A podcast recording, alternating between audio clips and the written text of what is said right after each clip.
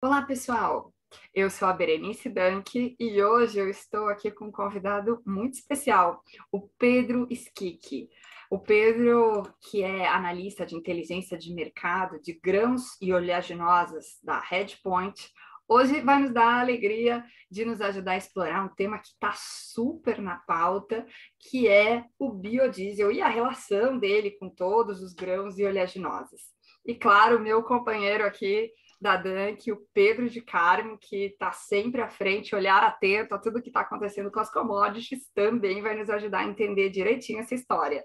E a gente vai depois também fazer um link de como essa situação se conecta com as práticas de hedge e uso de derivativos. Então, bem-vindo, Pedro, e obrigado a todos que estão conosco aqui no Dunk Entrevista. Obrigado, Bernice, obrigado, Pedro, pelo convite. Bom, meu nome é Pedro Skik, eu sou analista de inteligência de mercado na Redpoint Global Markets, com foco em grãos e oleaginosas. A Redpoint ela é uma empresa especializada em soluções de gestão de risco, inteligência de mercado. A gente tem escritórios em cinco países e sempre focado em commodities, principalmente commodities energéticas e agrícolas. E eu estou já dois anos na, na, empresa e antes disso trabalhei mais um, um, um pouco também no mercado agrícola, apesar de ser engenheiro químico. É, esse é um pouquinho de mim. Legal. Bastante background e experiência para compartilhar conosco. Show de bola. Bem, a gente preparou aqui uma apresentação para ajudar vocês a acompanharem os principais pontos do nosso debate. Então, por favor, Pedro, eu vou pedir para você compartilhar aqui conosco esse material que vocês prepararam com, com dedicação e carinho aí para todo mundo poder acompanhar bem essa história. E, na sequência, Skik também, claro, vai trazer várias contribuições interessantes. Pedro, por favor, fique à vontade. Legal. Vamos lá, então. Então, a gente preparou um materialzinho aqui falando um pouco mais, um, um overview do, do que seria o biodiesel e posteriormente o, o, meu xará, o Pedro, ele vai trazer um pouco mais desses fundamentos é, e o que, qual é a relação do biodiesel com a soja, né? É, que é total é, importância e relacionamento entre essas duas, esses dois produtos. Então, aqui falando um pouco da demanda, né, a gente vê que a demanda do biodiesel vem crescendo anualmente. Então, se a gente vê essa, esse gráfico aqui que ficou bem interessante, dentro do uso de energia no Brasil, é, 32% aproximadamente é destinado a veículos, e dentro de veículos, 40% é óleo diesel, 43% é óleo diesel. Então, é uma matriz é, relativamente importante para o Brasil e para o mundo também. Aqui, outra, outro gráfico mostrando a, a, demanda do biodiesel, que é o combustível mais, o diesel é o combustível mais consumido no mundo, é, isso quem trouxe foi a SP Global, é, mostrando o crescimento é, dessa demanda ao longo dos anos também. E aqui em verde mais escuro seria o biodiesel, e, e esse mais clarinho, que vem ganhando força, é o diesel renovável, que eles vêm chamando, que é basicamente é um processo químico, talvez até o Pedro possa ter um conhecimento melhor para falar disso por ser engenheiro químico, mas é um processo químico um pouco diferente que, que torna o diesel é, renovável. Aqui, quem, quem, quem participa desse mercado, né? Então, a gente vê que a Indonésia é um importante produtor de biodiesel e, se, se eu não me engano, é muito por conta do óleo de palma, que eles são grandes produtores de óleo de palma, Uh, Estados Unidos também produz muito, por ser grande produtor de soja. Então, basicamente, o, biodiesel ele pode ser produzido a partir de óleos vegetais e também até animais. Então, óleos vegetais em geral, como óleo de soja, é, óleo de palma e entre outros. E o Brasil também não fica muito atrás, muito por conta da produção de soja é, altíssima, né? Se eu não me engano, acho que quase 75% do diesel do, do Brasil, do biodiesel do Brasil, vem, provém da soja, né? E, e da onde veio essa ideia, né, da, da questão do, de biodiesel, é, vem muito do padrão da Califórnia, né? Califórnia é um estado um pouco mais, vamos dizer assim, verde, né? Eles tentam é, trazer iniciativas mais verdes e eles têm um calendário de, de demanda do, do biodiesel e do diesel renovável para reduzir essa questão do consumo é, do petróleo, né, derivados do petróleo.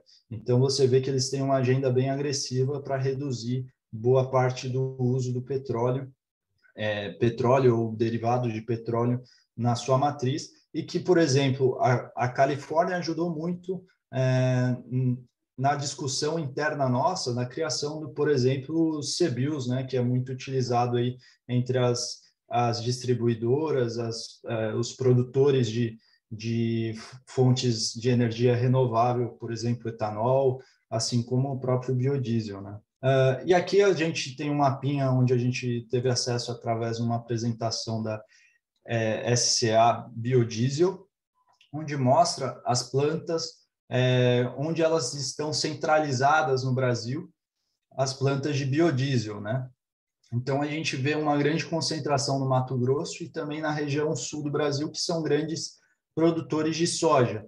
E, e também a gente vê uma ou outra espalhada aqui é, no Brasil, no norte e no nordeste, é, que eu acredito que possa ter é, mais relação com a parte de palma, né? E no, recentemente a gente tem visto o biodiesel muito em pauta por algum, algumas movimentações no mercado. Uma delas é a questão da porcentagem é, deste é, combustível renovável dentro da porção do diesel. Então, o Brasil tinha uma lei onde tem uma lei onde a gente iria fazer uma progressão gradual de participação do, do, do biodiesel dentro do diesel e recentemente, é, muito por conta da, do, dos aumentos da, da inflação é, e outros fatores, a gente viu a CNPE reduzir a participação do biodiesel no óleo diesel de 13% para 10%. É, e daí a pergunta que a gente começa a se fazer Será que isso é interessante para o mercado? É, o que, que, o que, que isso pode trazer de benefícios ou prejuízos para quem é, produz o biodiesel, para quem, por exemplo, vende soja é, para esmagadoras, que muitas vezes fornece o óleo direto para refinarias? É, esse é um ponto que nos coloca dúvida. E para complementar também, outro, outra questão que veio à tona seria o fim dos leilões de biodiesel, que a CNP fez essa mudança e, e ao meu ver, assim, acho que até a gente, eu e o Pedro, a gente estava debatendo sobre esse tema. É, aparentemente, isso pode ser ruim porque são grandes mudanças em pouco espaço de tempo, né, Pedro? Até se você quiser complementar é, a, essa visão do que, que você vê do mercado, é, reduzir, por exemplo, a porcentagem biodiesel dentro do diesel também afeta as questões de demanda de soja, né? Que eu acho que é o próximo tema do próximo slide que você também vai estar abordando. Mas se você quiser já trazer algum algum insight da sua é, da sua visão sobre esse tema, por favor, fica à vontade. Não, perfeito, ótima, ótimo overview do, do, do mercado, né? E eu acho que é, é exatamente isso que você falou, a gente estava até conversando antes é, não é que a mudança em si é, é ruim, não acho assim, é, sair de um, partir para um modelo mais de mercado livre, um pouco mais é, como a gente tem em outros mercados, mas todas essas mudanças num curto espaço de tempo, todas para entrar em vigor em 2022 é algo que tem deixado a indústria bastante é, incerta sobre, sobre o futuro, além da questão dos mandatos. Então, a gente teve na, na, na conferência do, do BioGSBR, a conferência anual, esse, no mês passado, e assim, a gente vê bastante, bastante gente com muita incerteza sobre todas essas mudanças no ano que vem. Eu uhum. vou compartilhar minha tela aqui. Por favor. É, e assim, pra... até, até complementando, eu acho que esse ponto também acho que os leilões, de certa forma, é, eles ajudavam a trazer um pouco mais de previsibilidade também para o mercado. É, e, e, a, e, assim, do meu ponto de vista, essa, essas grandes mudanças é a, é a palavra que você utilizou, causa incerteza, né? Então, você não tem uma regras claras do jogo, às vezes você fica com, com essa incerteza do que, que pode acontecer para o mercado, e eu acho que é o que você vai até trazer um pouco aí de fundamento para a nossa conversa, né? Sim, com certeza. Uh, bom, então até partindo agora mais para a questão dos cortes do mandato, porque assim, de todas essas mudanças, o que a gente tem ouvido é que a insegurança quanto ao mandato é o que mais preocupa, porque a mudança do modelo traz alguns problemas, traz algum, algumas coisas que não foram definidas antes é, da, da, mudança ser, é, entrar em vigor, mas o corte nos mandatos efetivamente acaba com uma parte da demanda que você teria indo para o biodiesel, né?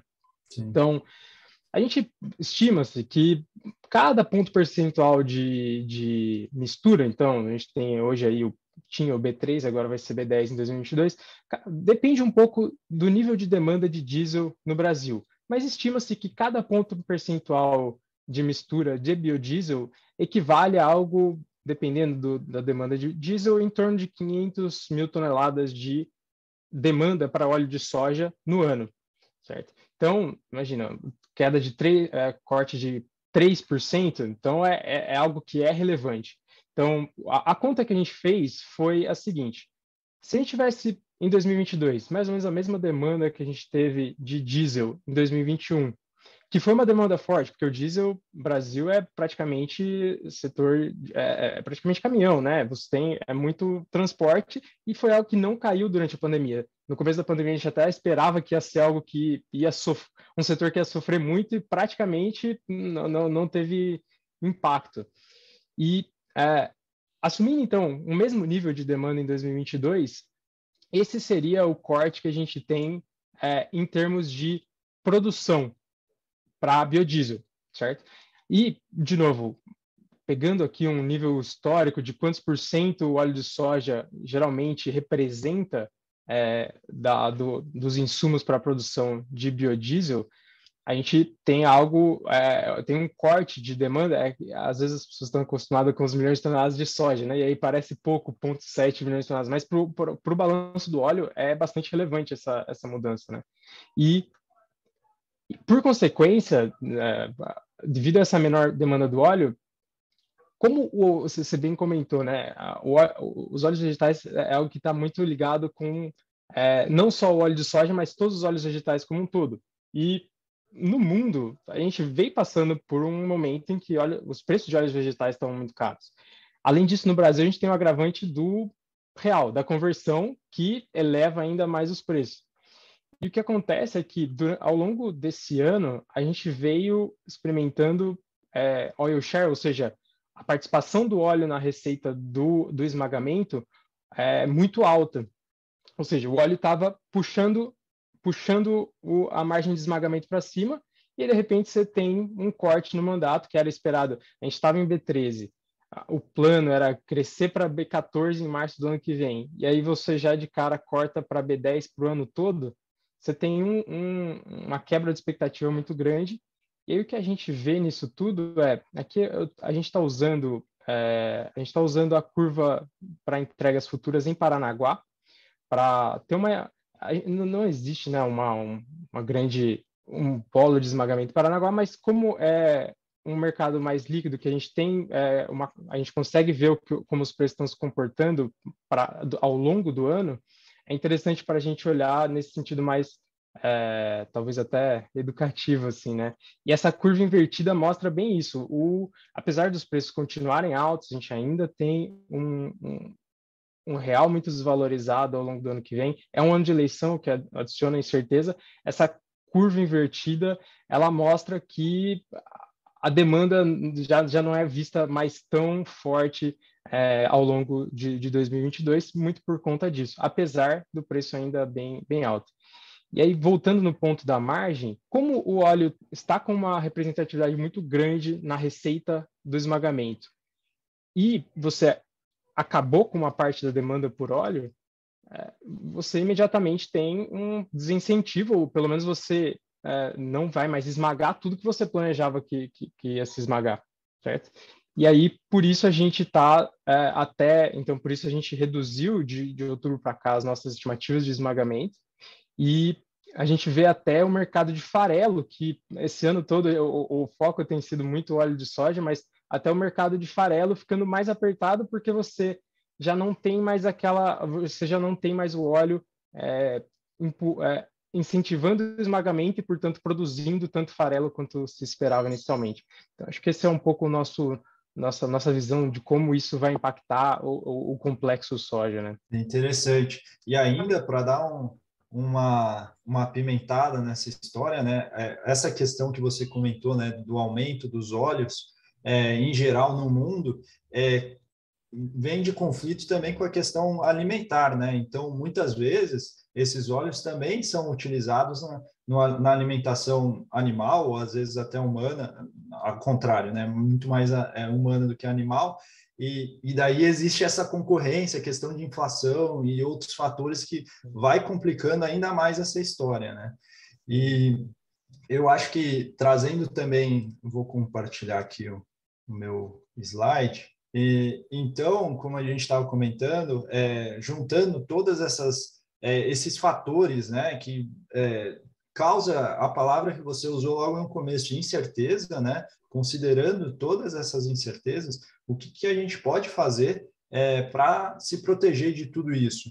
Então, é, basicamente, o RED é uma ótima função para você garantir as suas margens. Então, esmagadoras, é, refinarias que produzem o biodiesel é, ou que têm alguma relação com, com essa é, cadeia de suprimentos deste, deste, dessa commodity, que seria a soja, e posteriormente é, o, o, produto final biodiesel, é, faz total sentido a gente trabalhar com um mecanismo de proteção de rede, que é, hoje a gente tem produtos, né, e produtos que eu digo são, são papéis que são tradeados em bolsas de valores, que existe uma, uma correlação e um, um fator de proteção interessante até para nós que estamos aqui no Brasil. Então, é, nessa imagem a gente consegue ver em laranja as curvas do óleo de soja nos últimos anos, é, em amarelo o petróleo WTI, que aparentemente parece ter uma certa relação até no, com o óleo de soja nos últimos de julho para cá, e a gente vê uma relação muito forte também com, com soja e farelo. Aparentemente, as linhas andam muito juntas. Né? Então, existem vários me mecanismos que você pode fazer, operações estruturadas, vários tipos de spreads entre essas curvas que você consegue se proteger e, e trabalhar a sua margem conforme a sua necessidade e, a, e, e a intenção de cada empresa. Então, agora eu passo a palavra para a Berenice para complementar um pouco mais do que, do que eu acabei de falar sobre esses, esses futuros é, que a gente tem na Bolsa de Chicago e acho que ela tem mais alguma, alguma outra experiência e informação para passar aí para nós. Perfeito, Berenice, por favor. perfeito, Pedro, excelente. Bem, pessoal, só para complementar, então, é, vocês sabem que aqui na Dunk o nosso dia a dia é apoiar as empresas a fazerem as suas práticas de hedge, usar derivativos para se proteger desse tipo de variação adversa. É claro que todo esse sobe e desce dos preços de commodities e aqui no Brasil, quando falamos sobre resultados em reais, a gente ainda tem que pôr o câmbio nessa história, né? mas esse sobe e desce, ele pode ter impacto positivo ou negativo, dependendo em que momento dessa cadeia aqui você está. Se você é alguém que compra ou alguém que vende essas commodities. E algumas companhias, aliás, têm as duas pontas, né? Com uma defasagem temporal. Então, eu compro, eu processo e depois eu vendo. E aí, é, nesse momento, como como o Pedro Skik e o de Carmo também aqui estavam nos dizendo, a gente está vendo as curvas se inverterem. Isso é um movimento que em commodities pode ter vários fatores aí influenciando. Temos questões de oferta, demanda, produção, enfim, todos os elementos que eles já trouxeram aqui para a gente.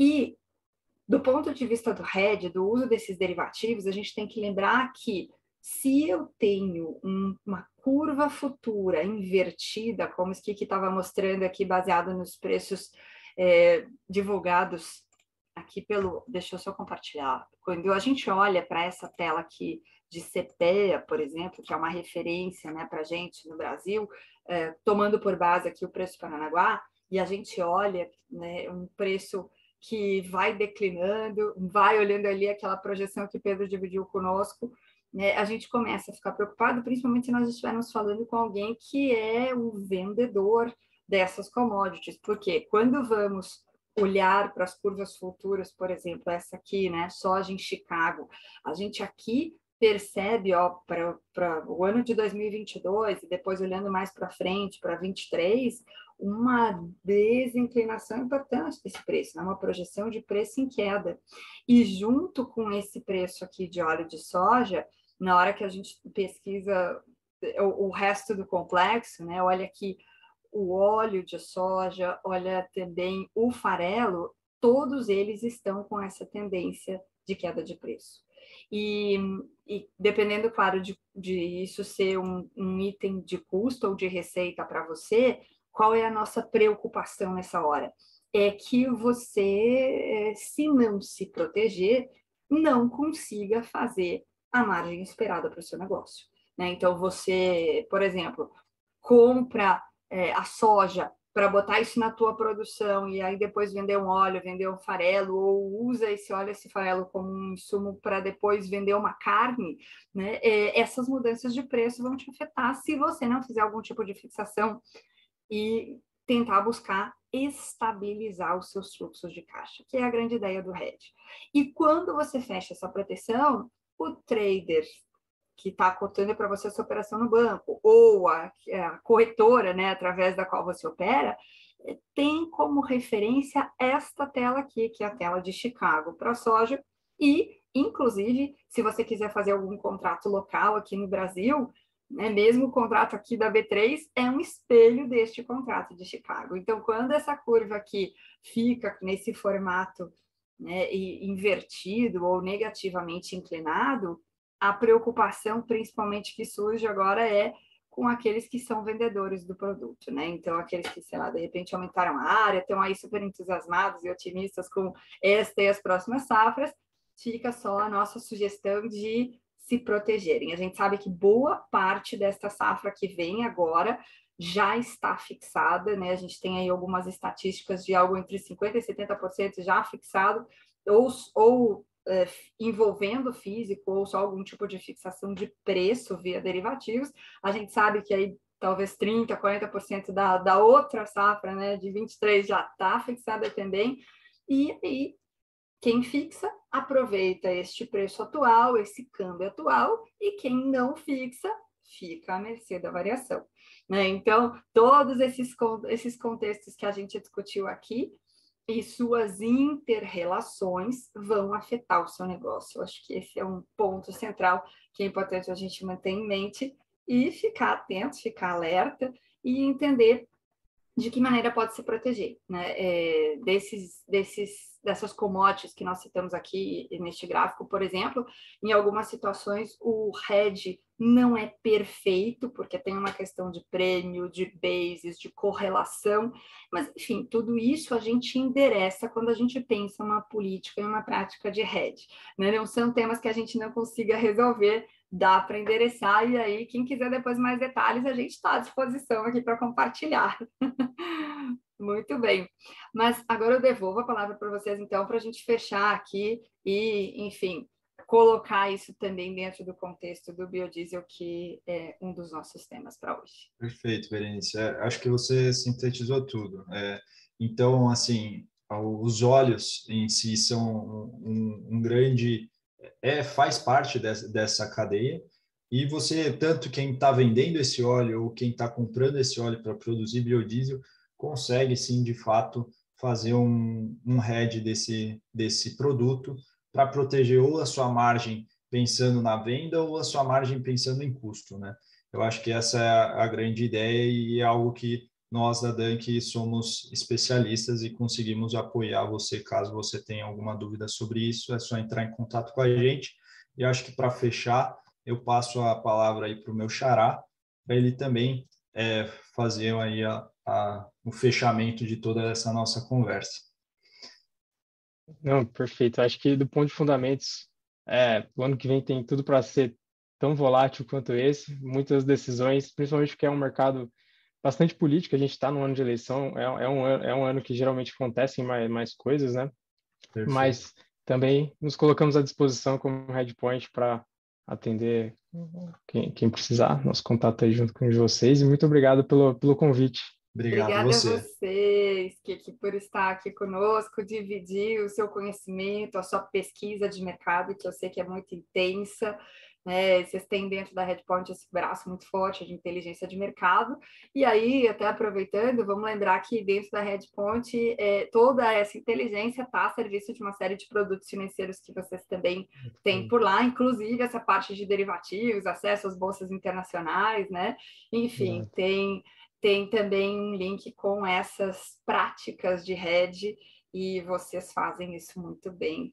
Parabéns pelo trabalho, obrigada por estar conosco muito e por dividir vocês, isso com todo mundo que está aqui nos assistindo, nos acompanhando. E para você, gente, que acompanhou a gente até o final, se gostou dessa análise, desse nosso vídeo, deixa seu like, comenta, compartilha, ajuda a gente a divulgar esse trabalho, que acima de tudo tem a ideia de trazer mais informação e ajudar as empresas e gestores a tomar melhores decisões de gestão do risco financeiro. Obrigada, fique bem e até a próxima. Em breve a gente traz mais conteúdo interessante aqui no canal. Até já. Tchau. Tchau. Tchau.